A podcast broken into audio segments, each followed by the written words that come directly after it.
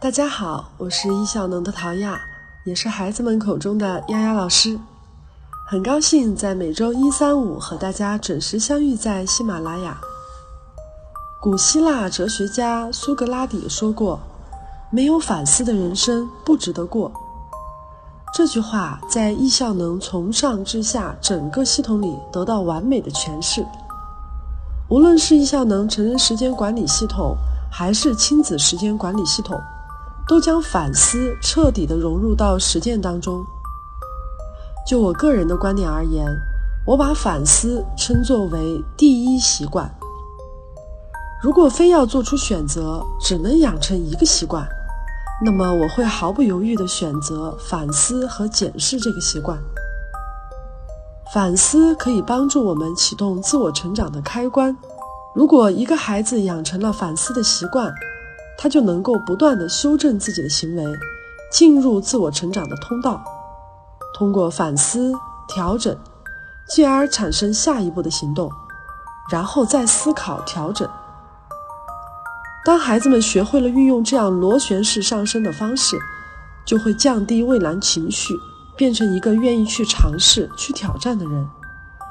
因为他们不会期待完美，明白哪怕只是一个难开始，但在开始之后，通过不断的做出调整，最终也会让这件事情变得越来越好。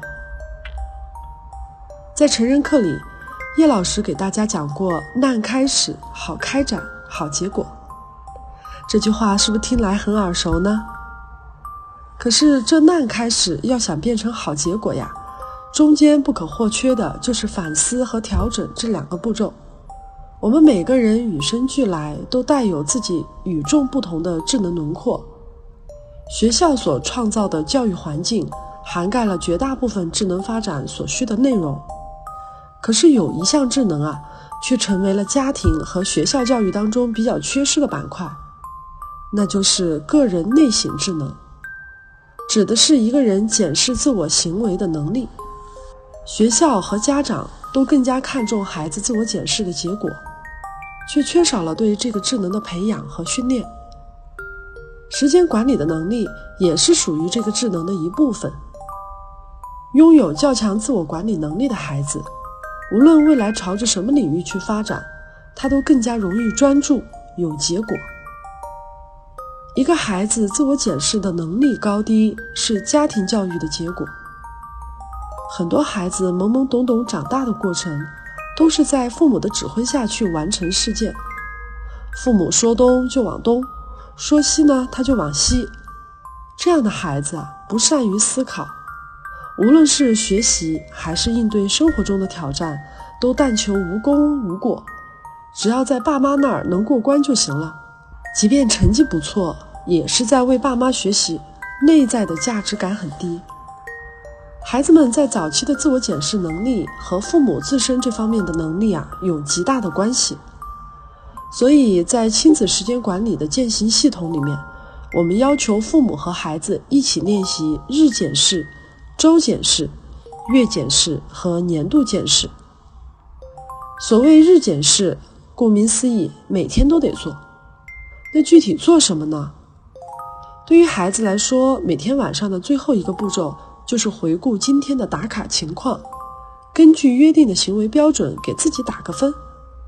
对今天没有达成的挑战，找出没有做到的原因，然后和父母共同去探讨需要怎么样的支持，并且做出一些调整。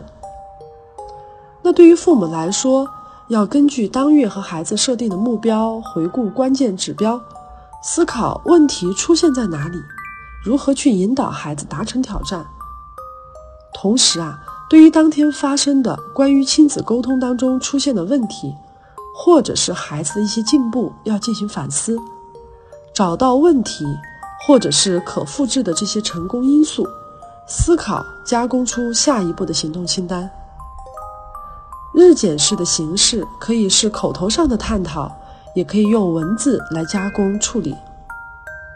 在我们线下课的课后践行系统里面，我们是要求大家用文字记录的方式来进行，因为书写或者是敲打键盘的过程，也是在帮助我们整理思路，会加深自己的体会。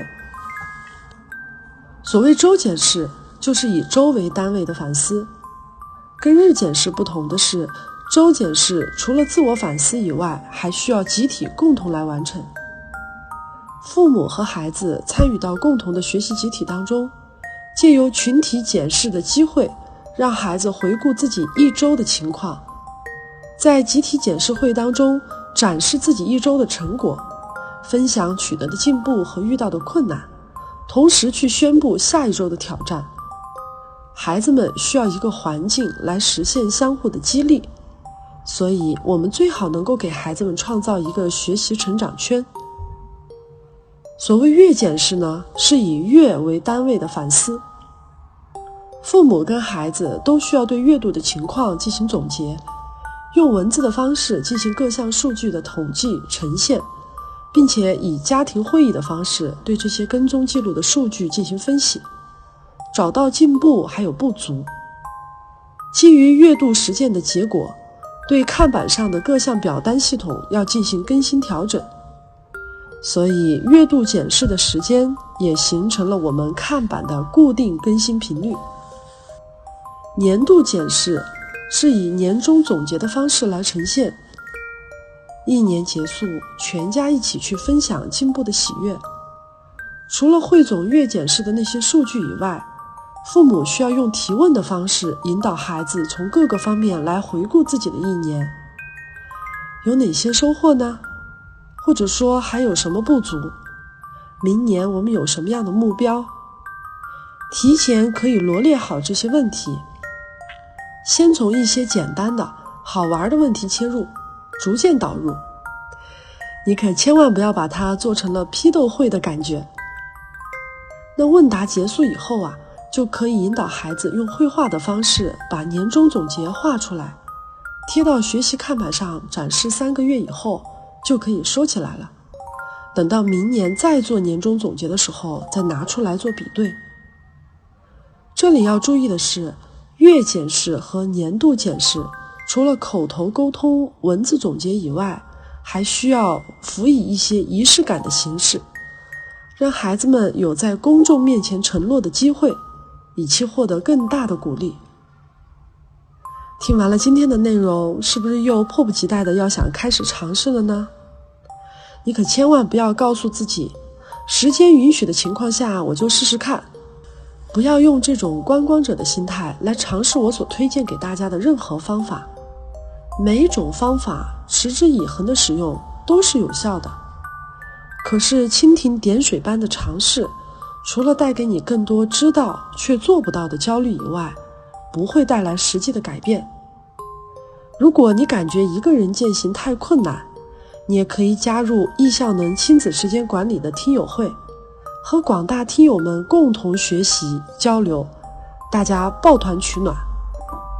我会在今天的节目下方公布教练的微信号，请在加好友的时候备注“喜马拉雅”这四个字，加上你所在的城市名称。